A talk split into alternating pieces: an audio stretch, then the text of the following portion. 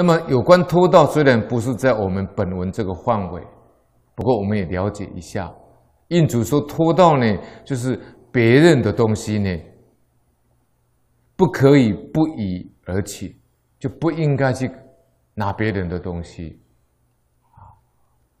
如果你偷人家啊不重要的东西，就偷轻物，那么你丧失了人格，丧失自己的人格。如果你是拖重物，走呢害人家生命。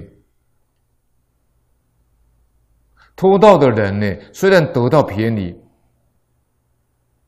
但是呢，小偷呢，他们都不知道这一点。印主说，拖到的人都会折自己的福寿啊，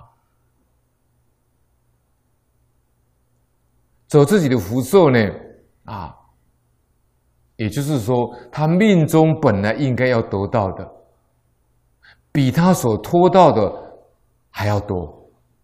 这是净空老法师说的，小偷偷人家的东西。是他命里本来就有的福报。如果命里没有这个福报，他偷了呢，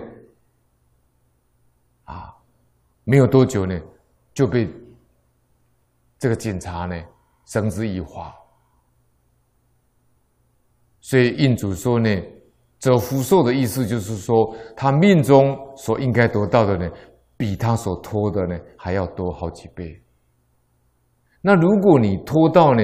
你是用计谋去偷人家的东西，或者你用势力、用你的权势去胁迫人家去拿、去偷，或者你帮人家管理财务，啊，用作弊的方式去偷这些东西，都叫偷盗。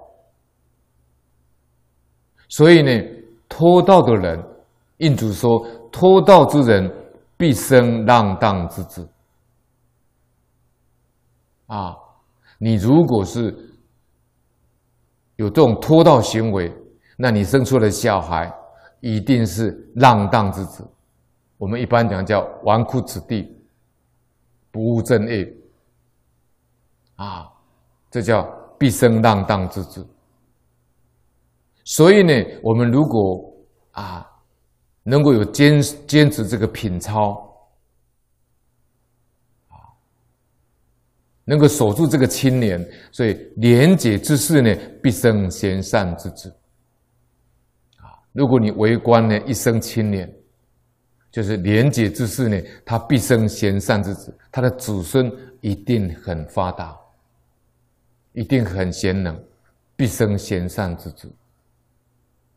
印主说：“这是天理一定的因果。”